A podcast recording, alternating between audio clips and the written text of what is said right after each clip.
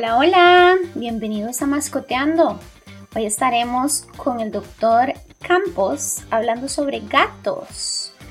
Estaremos tocando temas como por qué el gato no es un perro pequeño, un poco de generalidades sobre la dieta y por último y muy importante, consejos principalmente de cómo transportar de la mejor manera a nuestro gato hacia el veterinario, porque sabemos que siempre es un tema complicado. Entonces quédense con nosotros, que ya empezamos.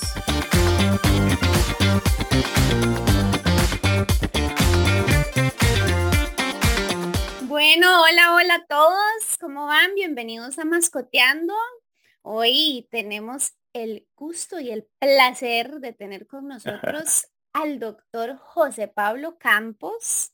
Él, eh, bueno, él, aparte de ser un increíble veterinario que he admirado por muchísimos años, ha sido un gran, gran amigo, entonces estoy súper feliz de, de, tenerlos con nosotros en este espacio. Eh, José, ¿cómo estás? Hola, Ele, ¿cómo estás? Para mí, pues, es un placer, pero así, de los más grandes, estar aquí compartiendo este espacio con vos. Eh, si esta es la manera como el universo decidió unirnos, pues yo más que encantado. Ay, qué... me encanta, ¿verdad? Sí, volver a, a, reencontrarnos, porque sí, en la U, bueno, fuimos compañeros y, y nada, o sea, siempre nos hemos llevado increíble.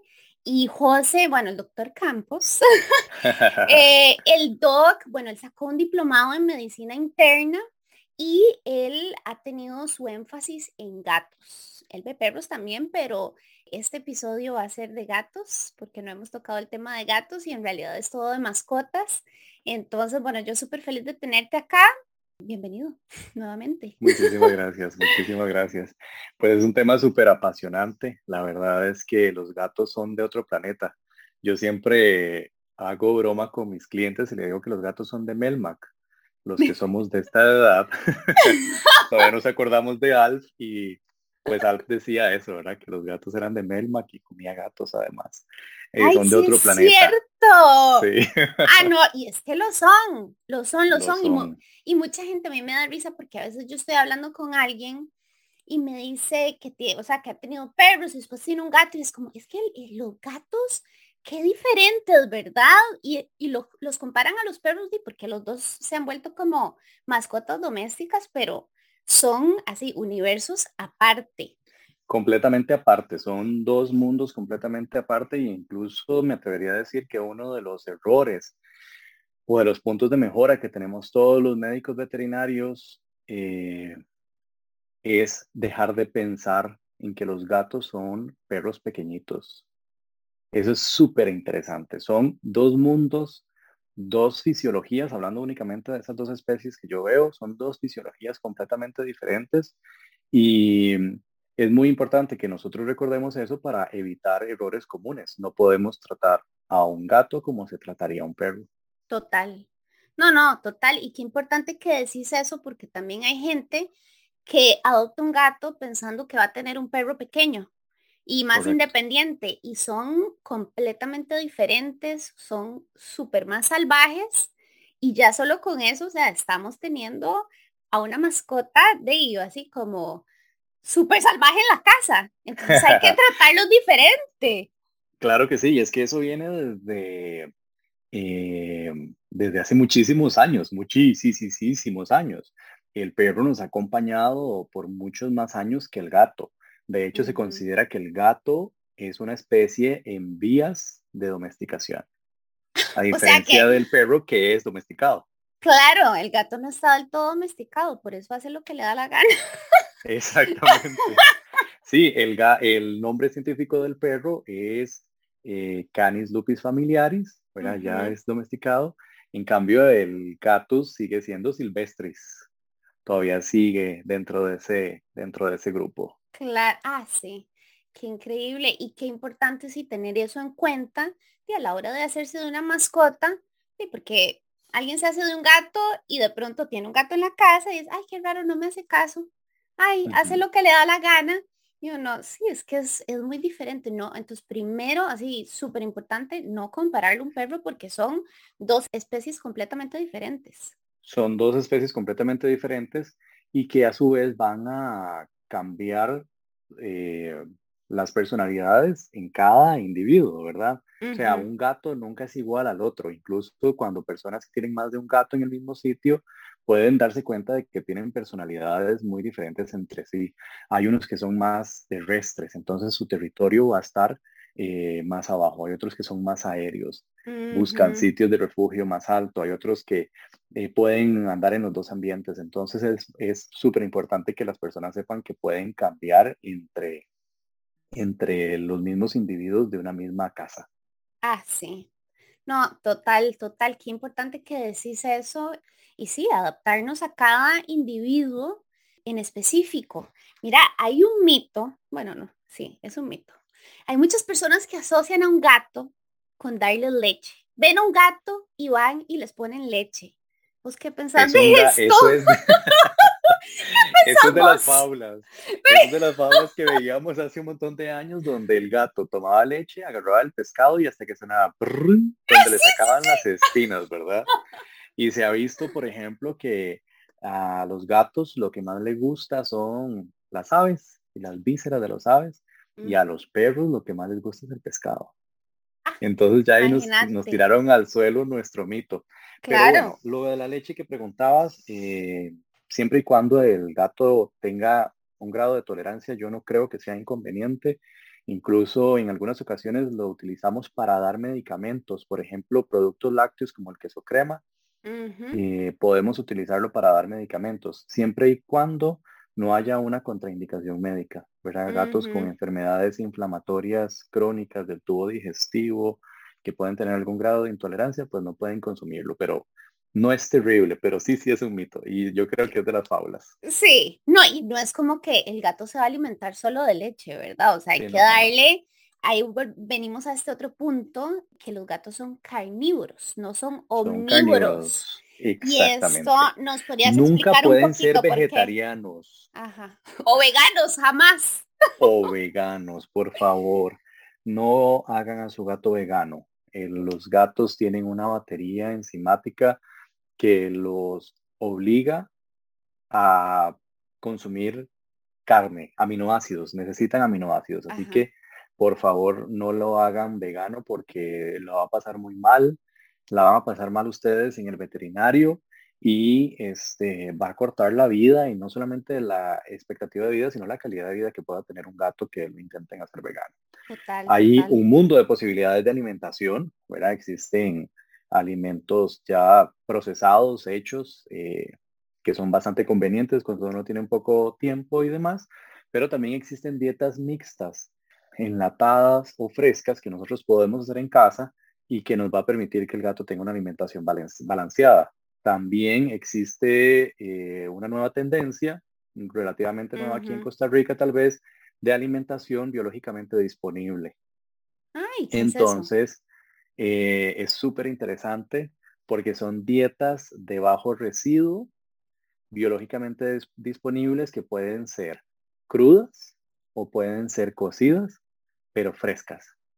Entonces, lo que va a hacer es que el gato vuelva un poquitito como a sus raíces, donde... A su instinto. Así, exactamente, hacía una cacería, comía algo de vísceras, algo de músculo y come pequeñas cantidades varias veces al día y eso ha hecho que se pueda regular muchas veces algunas patologías. Eh, ah, es, una dieta parecida a la dieta keto en humanos, por así decirlo, aunque de vez en cuando se involucran eh, algunos vegetales y eh, subproductos que puedan aumentar el volumen de comida para que no sea tan costosa.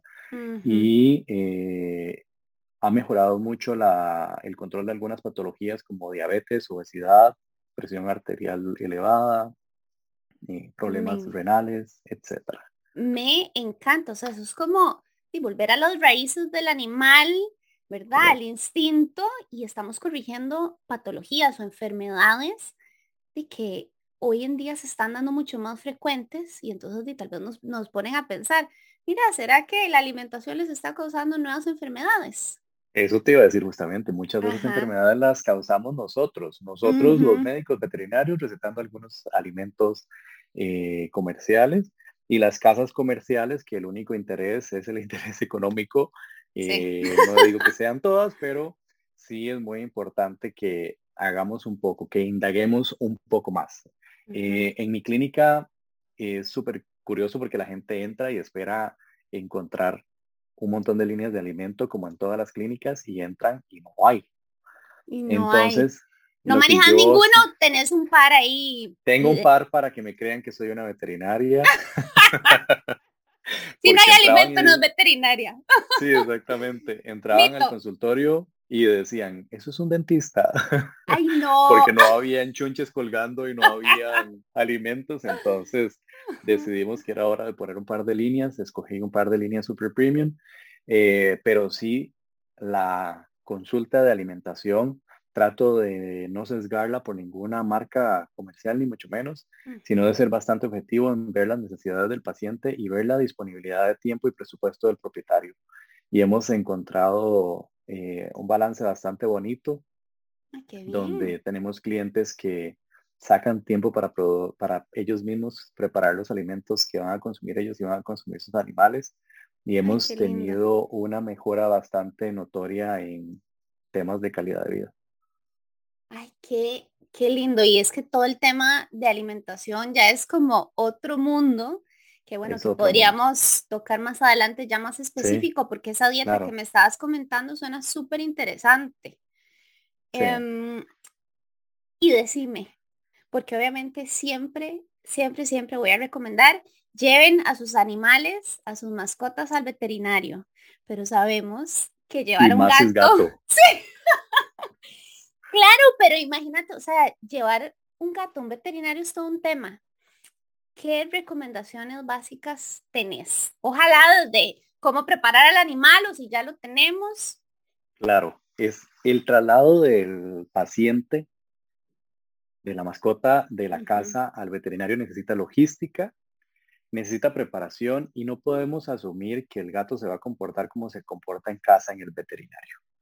Eh, lo ideal sería encontrar un sitio que sea eh, cat friendly practice porque va a haber algunas técnicas que nosotros vamos a utilizar que van a mejorar la experiencia tanto del, del gatito como del propietario en la consulta.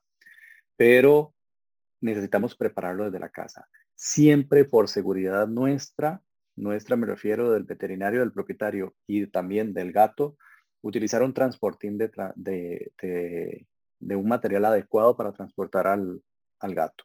A veces me llevan gatos que pesan 7 kilos y son todos fortachones y salvajes en una bolsita que el gato puede hacer así, extender todas sus patitas y romperlo. Claro. Este, entonces sí es muy importante un material adecuado y que esté en buenas condiciones.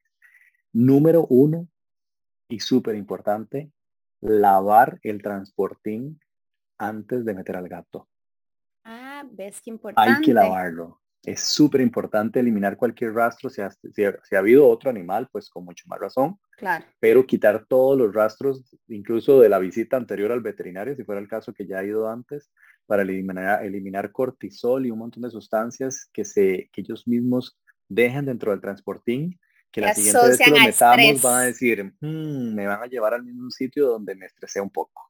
Claro. Entonces, para reducir el estrés hay que lavarlo, hay que hacerlo. Eso es todo el sentido.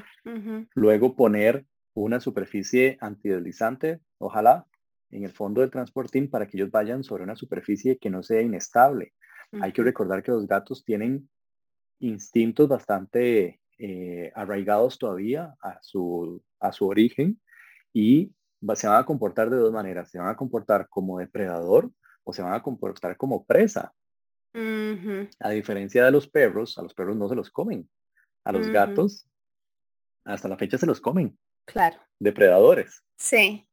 Entonces, si él se siente inseguro, va a cambiar su chip de depredador a presa. Y la presa lo que va a hacer es defenderse. ¿Qué tenemos que lograr nosotros durante el transporte y durante la consulta? Mantenerlos en el medio. No queremos que sean depredadores ni queremos que sean presas. Necesitamos que se sientan seguros, que se sientan en un ambiente donde todo está bajo control y ellos no tengan que sacar ninguno de sus dos instintos extremos. Donde estén tranquilos y calmados. Ajá. Exacto.